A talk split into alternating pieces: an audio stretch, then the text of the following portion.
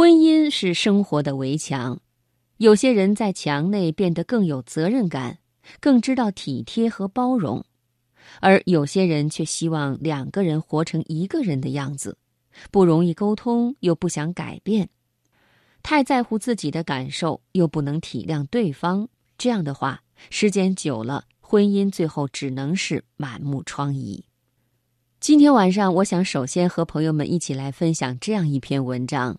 这是婚姻最好的状态，一起吃饭，各自成长。作者：甜心。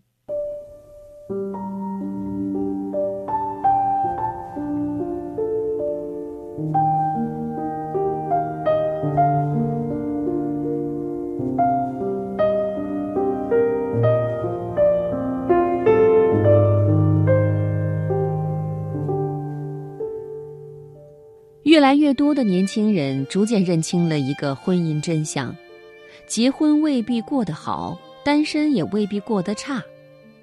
实际上，想要日子过得好，拼爹拼老公都没用，只有拼自己才行。我的朋友小爱从小受母亲“学得好不如嫁得好”的观念影响，把自己当成沙雕剧女主角，心心念念有颜多金的白马王子降临。所以，当父母眼中的人间精品郭先生出现时，小爱毫不犹豫地领证结婚。婚后，小爱晋升为全职主妇艾太太。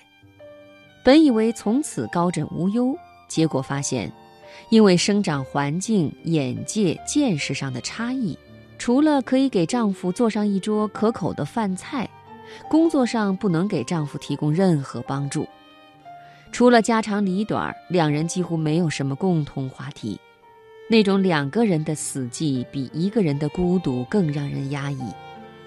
丈夫不明说，却渐渐表现出冷落和白眼，让小爱怀疑自己当初是不是走错了片场。他们几乎没有吵闹，这段无疾而终的婚姻，在小爱苦苦挣扎半年以后，终于和平解体。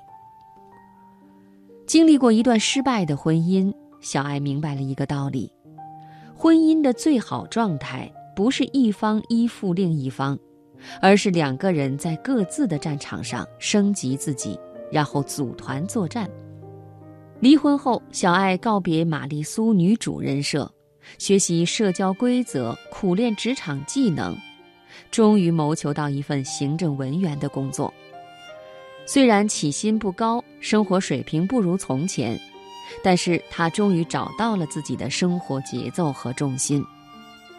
后来，小爱在工作中结识了现在的丈夫王先生，两人家境相当，都热衷美食和旅行。婚后，两人在生活中相互扶持，在职业上旗鼓相当，小爱终于实现了婚姻低开高走的成功翻盘。与其把自己的一切都压在别人身上，不如做自己的 boss。如果你可以自体发光，那么你一定可以过好这一生。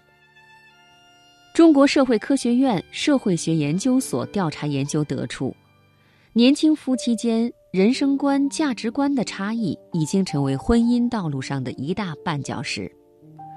此外，夫妻的相处模式也会对婚姻生活。造成影响。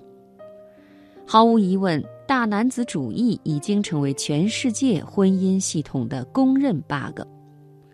在想当甩手掌柜的丈夫面前，妻子成了保姆的廉价替身。这样的夫妻关系，久而久之也就变味儿了。同事 Q 就曾因为和丈夫刘先生相处模式不佳，而游走于婚姻崩溃的边缘。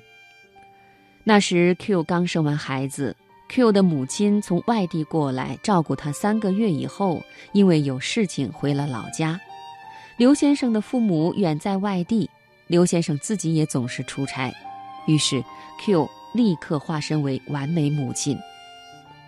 一个人带娃的辛酸，只有过来人才深有体会。伴着乳房的胀痛喂孩子，半夜熟睡中被娃的哭声惊醒。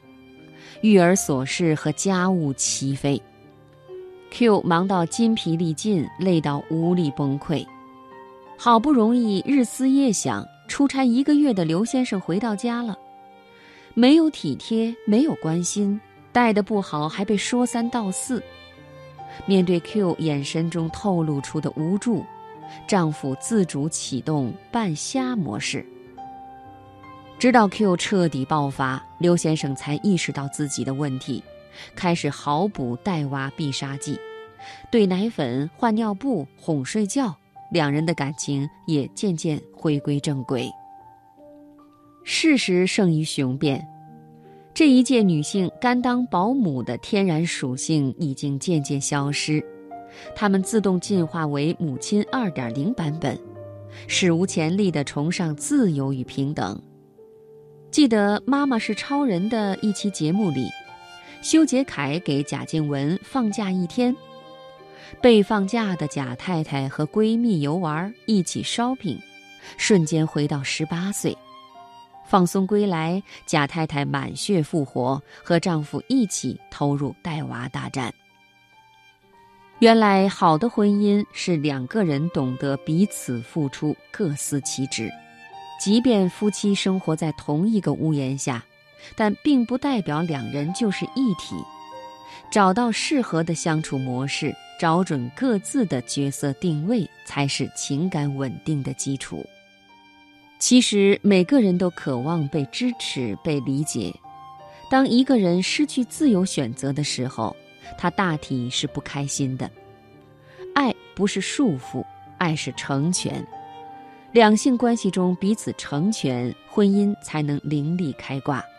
说到成全，民国时期文坛伉俪钱钟书和杨绛，绝对是这届年轻人的榜样。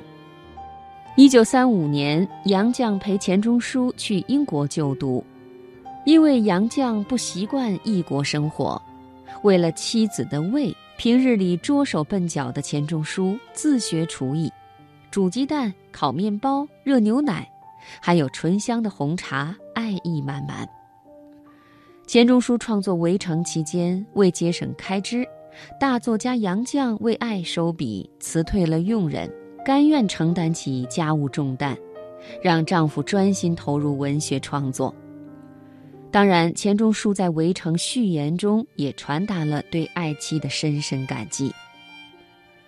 好的婚姻是在专注自我进阶的同时，也懂得留给对方更多成长空间。踏入婚姻的两个人互助高台，爱情的桨才能动力满格。婚姻的帆才能够超长续航。有人说，最理想的婚姻生活是在爱情的天平上，双方有着同样的重量，互相欣赏又各自精彩。对此，我完全赞同。婚姻从来都不是雪中送炭，而是锦上添花。经历少年的孤独，结婚成为大多数人消解孤寂的保险选项。但实际上，人到中年，不论婚否，大部分时间你还是要一个人对抗你那个世界的妖魔鬼怪。如果没有能力过好一个人的生活，结婚后你大多过得也不会幸福。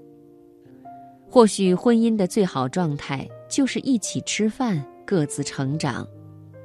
聪明人懂得，即便结婚，也要时刻具备单身力。别为婚姻弄丢自己，别为生活放弃成长。一个人要好好生活，两个人要懂得珍惜。